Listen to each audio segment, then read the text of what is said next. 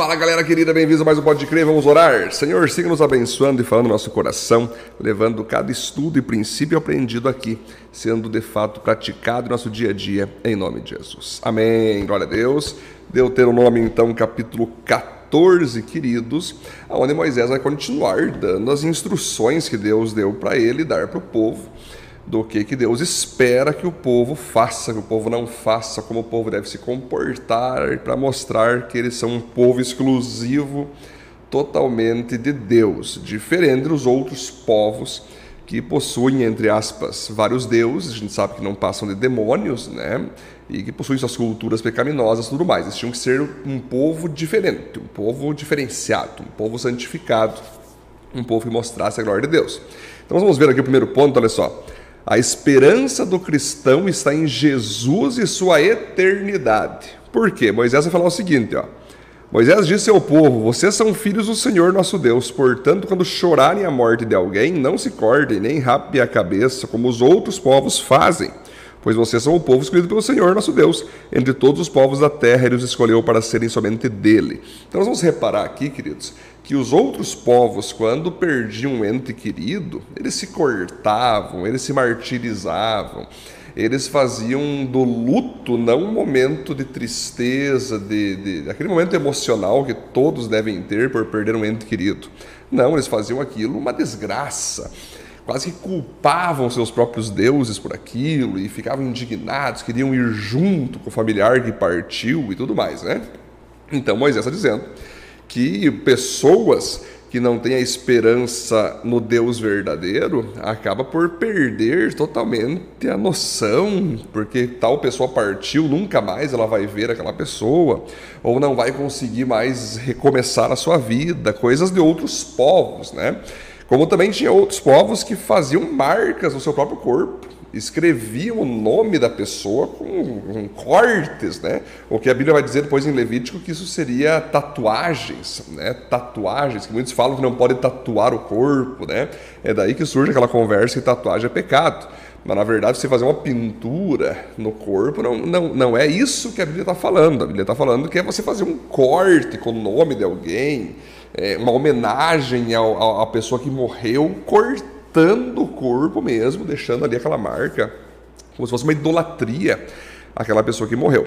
Então, o apóstolo Paulo também vai dizer mais para frente, ali no Novo Testamento, nas suas epístolas, que nossa esperança está em Cristo. Então, claro, se um dia nós perder um familiar, que todos passam por isso, nós vamos ficar tristes, temos que passar o luto, temos que chorar com os que choram, mas diferente do não cristão, nós sabemos que se aquela pessoa que morreu em Cristo, nós vamos um dia encontrar ela no céu por toda a eternidade, nós vamos reencontrá-la.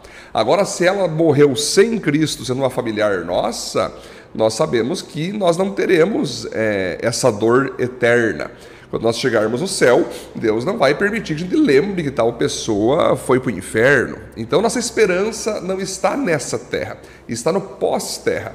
Deus vai nos dar uma vida eterna, um novo céu, uma nova terra, onde iremos reencontrar aqueles que morreram em Cristo para nossa alegria, e não iremos saber e nem lembrar, ou se nós vamos lembrar que tal pessoa morreu ou foi para o inferno, nós vamos nos sentir em injustiça, não vamos ter mais tristeza, vamos entender que aquilo foi justo, que Deus foi justo, a pessoa não quis entregar a vida para Jesus, então, portanto, ela foi para o inferno e nós vamos estar saciados com a justiça de Deus, mas não estaremos tristes. Então, nós temos esse poder como cristãos, é entender que a vida não acaba aqui e que nós podemos reencontrar aqueles que morreram em Cristo ou sermos apenas saciados em justiça com aqueles que não subiram, sendo familiar ou não. Ok, queridos? O ponto 2, então, olha que interessante.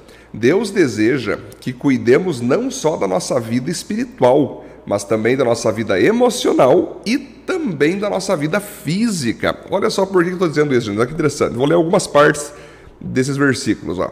Não comam nada que seja impuro. Vocês podem comer a carne dos seguintes animais: vacas, carneiros, cabritos, gazelas, antílopes, e aqui você vai falando. Todos esses animais têm o casco dividido em dois e ruminam e podem ser comidos. Mas nenhum animal deve ser comido, a não ser que tenha o casco dividido e que rumine. Portanto, não comam camelos, lebres, coelhos, para você esses animais são impuros, não comam carne de porco, porque os porcos são impuros, têm casco dividido, etc. Não comam nenhum desses animais, não toquem neles quando estiverem mortos, vocês podem comer qualquer peixe, etc, etc. Então aqui vai iniciar aquele ensino de Deus para o povo de quais animais eles poderiam comer e quais animais eles não poderiam comer. Que ele vai chamar então de animais puros, que podem ser comidos, e animais impuros, que não podem ser comidos. Como é que funcionava isso naquela época, queridos irmãos, para nós entender onde é que Deus quer chegar nesse ensino? Qual é o princípio ali para ele dizer, olha, comam desses animais e não comam desses outros animais? Bom, primeiro ponto é o seguinte: naquela época não existia toda essa higienização né, que existe hoje. O cuidado com a carne, né, a limpeza da carne, isso não existia naquela época. Naquela época é, você poderia ali comer o que tinha ali na, na, na vida selvagem. Né? Então, muitas vezes, a maioria desses animais que foi citado que são impuros, né, como lobos, coelhos, etc., eles não poderiam ser comidos mesmo, principalmente porque eles estavam cheios de bactérias, micróbios, eles comiam animais muitas vezes que, que tinham doenças, enfim, era nesse sentido aí que Deus queria trabalhar com o povo. Ah, os animais que ele deixou para serem comidos, como cordeiros ali, né, aves, eles na parte então é, é, é de, de, de organismo, de passar alguma doença era menos provável, então era mais tranquilo dos judeus comerem aqueles animais, porque tais animais não estariam contaminando eles, não estariam prejudicando a saúde deles ali, né? Então tudo isso que levou Deus a falar, ó, comam desses ou não comam daqueles. Como também existem animais que Deus não fez para serem comidos, né? Animais domésticos. Se você parar, vamos pegar um animal doméstico, cachorro. Outro animal doméstico, gato, é um animal que Deus criou, são animais que Deus criou para trazer alegria, para trazer ali uma companhia para o homem. Deus não criou determinados animais para serem comidos, né? Então é uma coisa lógica, é uma coisa bem fácil de entender, né? Então o que acontece? Vai passar o tempo ali, Deus vai se revelar para o apóstolo Pedro, né? E vai mostrar num lençol um monte de animal impuro. Lembra da história em Atos? Aí Deus fala, ó, mata e coma animais impuros. E Pedro falou, não, não posso comer porque são impuros. Aí Deus fala assim, não considere impuro que eu santifiquei, pode comer mostrando que de fato ali a revelação progressiva, vai passando os tempos, vai passando os anos, vai passando os séculos, né? Deus vai incluir não só judeus em sua salvação, mas também aqueles que não são judeus, os gentios. E aí gentil é quem não é judeu, brasileiro, português, italiano, japonês, aquilo que Deus ia mostrar para Pedro também. E claro que com o passar do tempo, Deus, na sua revelação progressiva, foi liberando agora que as pessoas pudessem comer alguns animais né, que não fossem domésticos. Por exemplo, porco, né? Não era liberado na época do Antigo Testamento, mas passou-se o tempo, agora com todas as modernidades, tecnologias ali que foi sendo criada no passar do tempo, a limpeza do porco, da carne do porco, Deus acabou liberando. O próprio Jesus disse, né? Que não é o que entra pela boca que torna o homem impuro, mas sim o que sai da boca e tudo mais, né? Então, o princípio aqui, queridos, é que a gente vem entender que o princípio geral desses animais impuros e puros é o seguinte: que Deus se preocupa com a nossa saúde física. Deus ele deseja que a gente cuide do nosso físico, que a gente saiba que existem comidas que fazem bem, que existem comidas que fazem mal, que existem comidas que vão fazer nós ficar é, de, de, boa aparência, né, com uma boa saúde, mas existem comidas que não vão trazer benefício para nossa saúde. Muito pelo contrário, podem nos contaminar, podem nos trazer doenças. É nesse sentido que Deus está falando e também deixando claro, isso não muda, que animais domésticos não se comem. Animais domésticos não se comem. Mesmo que pessoas estejam, em alguns países se come carne de cachorro, se come carne de gato, não é liberado por Deus isso. Deus abomina isso. Deus deseja que você coma aqueles animais no qual ele liberou para comer, que é muito fácil de entender hoje: peixe, carne de gado, carne de galinha, carne de frango. Você já percebe pela lógica que são animais que Deus criou justamente não para fazer, fazer companhia para a gente, né? um boi fazer companhia, uma, uma vaca, né? Um, uma galinha fazer companhia para o homem. Claro que não, Deus já criou com esse propósito de trazer essa alimentação para o homem, para o ser humano. Então, Nesse princípio, Deus quer mostrar para nós o seguinte: que além da nossa vida espiritual, que é buscar a Ele, ler a Bíblia, orar, jejuar, essa parte espiritual, nós com Ele, também temos que cuidar da nossa vida emocional, que é como nós reagimos a ofensas, como nós nos relacionamos com as pessoas, como nós nos comportamos, como que nós estamos dentro de nós, em paz ou não. Temos que cuidar da vida emocional, né? E também da vida física, queridos, que é o que nós comemos, o que nós bebemos. Fica a pergunta: você tem uma alimentação saudável? Você faz exercícios físicos? Você tem vencido o sedentarismo? Ou você é sedentário, não caminha, não corre, não faz nada? você não tem exercício nenhum, como você cuida do teu físico, como você cuida da sua alimentação, né? Como que está teus exames? Você já fez exames? Exame neurológico, exame para estômago, exame sanguíneo, né? Como é que está a, a sua parte de vitaminas? Como é que está a sua área corporal. Ela está boa, ela está saudável. Você tem muitas doenças, você não tem doença, você toma remédio, você não toma remédio. Como é que está a tua situação? Deus deseja que você entenda e sempre lembre que o corpo é o templo do Espírito Santo, então logo você deve cuidar do seu corpo, da sua saúde. E é esse o princípio aqui dos animais puros e impuros, ok, queridos? Mais para frente vamos ver então o terceiro ponto. Devolva o que é de Deus e entregue parte do que é seu e verá céus abertos sobre a tua vida financeira. Olha só.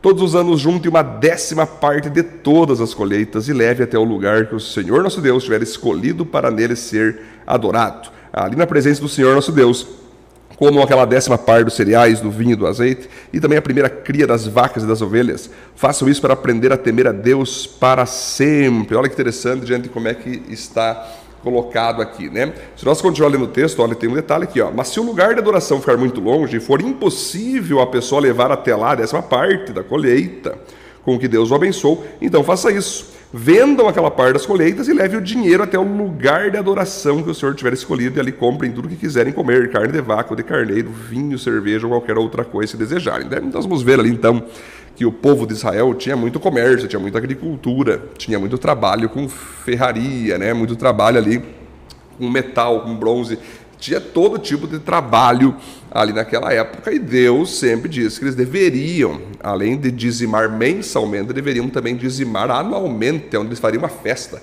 Quem tinha ligado tinha que pegar 10% do gado e levar para o local de adoração. Quem achava pesado e era muito longe, então tinha que vender o gado, como eu li aqui, e levar o dinheiro até lá para comprar lá mesmo o gado. E ali eles faziam uma festa, né? eles matavam o gado, faziam aquele churrascão da época ali, faziam uma festa ao Senhor para mostrar que eles confiam em Deus. Por isso eu sempre falo, gente, que o dízimo não tem nada a ver com você dar dízimo, ninguém dá dízimo. O dízimo é você devolver a Deus o que é dele, queridos. É interessante que muitos falam, ah, mas o dízimo ele veio a partir de Moisés. Não, o dízimo já vem a partir de Abraão. Lembra quando Abraão encontra com Melquisedeque? Ele já deixa o dízimo com Melquisedeque, ali 10% do que ele ganhou, ainda antes de Moisés. Mostrando que o dízimo é uma prática divina. Quando você recebe de Deus as bênçãos e com o dízimo devolvendo esses 10%, você sabe que na verdade 100% que você tem pertence a Deus, porque Ele que tem dado saúde, Ele que tem aberto portas, então tudo pertence a Ele, mas 10% é para que você entenda que isso vai te desprender, tirando 10%, devolvendo para Deus, isso desprende você de ficar preso ao dinheiro, de ficar preso às tuas próprias posses e confiar que devolvendo a Ele esses 10%, Deus vai seguir te abençoando de todas as formas. Então, dízimo não se dá para Deus. Dízimo se devolve, né? É como se fosse uma pessoa que te dá um bolo, aquela pessoa fez um bolo, te deu um bolo de chocolate topíssimo e você dedica a primeira parte desse bolo para a pessoa que te deu o bolo. Ou seja, quando você devolve o dízimo, você reconhece que na verdade tudo que você é, tudo que você tem pertence a Deus, mas você está devolvendo o primeiro pedaço para Deus, né? Aí oferta é aquilo que você tem, é os 90% que sobrou que você decide dar, que você de decide ofertar na igreja, que você decide ser generoso com algum irmão, com alguma pessoa na comunidade. Tudo isso Deus nos mostra e nos garante que Ele vai manter os céus abertos sobre a nossa vida, queridos irmãos. É interessante que esses tempos eu conversei com um irmão que ele veio me procurar e ele falou assim, pastor, tá horrível minha vida, eu estou no, no, hospital direto com os meus filhos, nunca gastei tanto em farmácia, nunca gastei tanto em remédio, pastor, não sei o que está acontecendo. Aí o Espírito Santo me levou a pedir para ele, irmão, você está dando dízimo? Aliás, você está devolvendo é, o dízimo para Deus? E ele, pois é, pastor, faz aí uns seis, sete meses que eu parei, porque eu fiquei preocupado com as finanças lá em casa e não, e não devolvi mais o dízimo, pastor. E eu, pois é, agora tu viu só, aqueles 10% que tu devolvia, pode reparar que agora em remédio tu está gastando mais de 10%. Sim ou não, irmão? E ele, sim, pastor, meu Deus, é verdade, né? Eu, exatamente, você está deixando de devolver o dízimo, Malaquias 3,10 fala: quem devolve, Deus tapa a boca do gafanhoto para destruir colheitas. O que são os gafanhotos? Doença, tragédia, desgraça, porta fechada. Você parou de devolver o dízimo, os gafanhotos vieram e pegaram aí a tua saúde e a saúde da tua família. Agora está gastando com remédio aí. Então volte a devolver o dízimo, se arrependa, peça perdão a Deus por isso, que a Bíblia chama de ladrão. Quem não devolve para Deus o que é dele é ladrão, né? e ladrão não herdará o reino dos céus. Se arrependa disso, volte a dizimar e que Deus te abençoe para que você nunca mais pare de fazer isso, pare de ser fiel ao dízimo. Né? Sermão recebeu a palavra e está agora cumprindo tudo isso aí.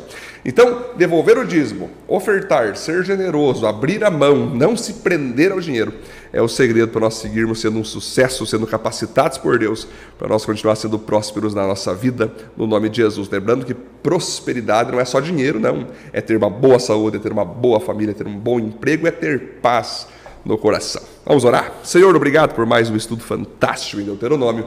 Que o Senhor siga nos abençoando em tudo, nos usando, Deus, e fazendo nós sermos fiéis sempre ao Senhor. Sempre sabendo que a nossa esperança não está na terra, está num novo céu, numa nova terra. Sabendo, Deus, nós devemos devolver o dízimo, ofertar, Deus, abrir a mão para que o Senhor siga nos abençoando e nos capacitando. Em nome de Jesus. Amém. Amém, queridos. Deus abençoe. Até o próximo Pode Crer. Valeu.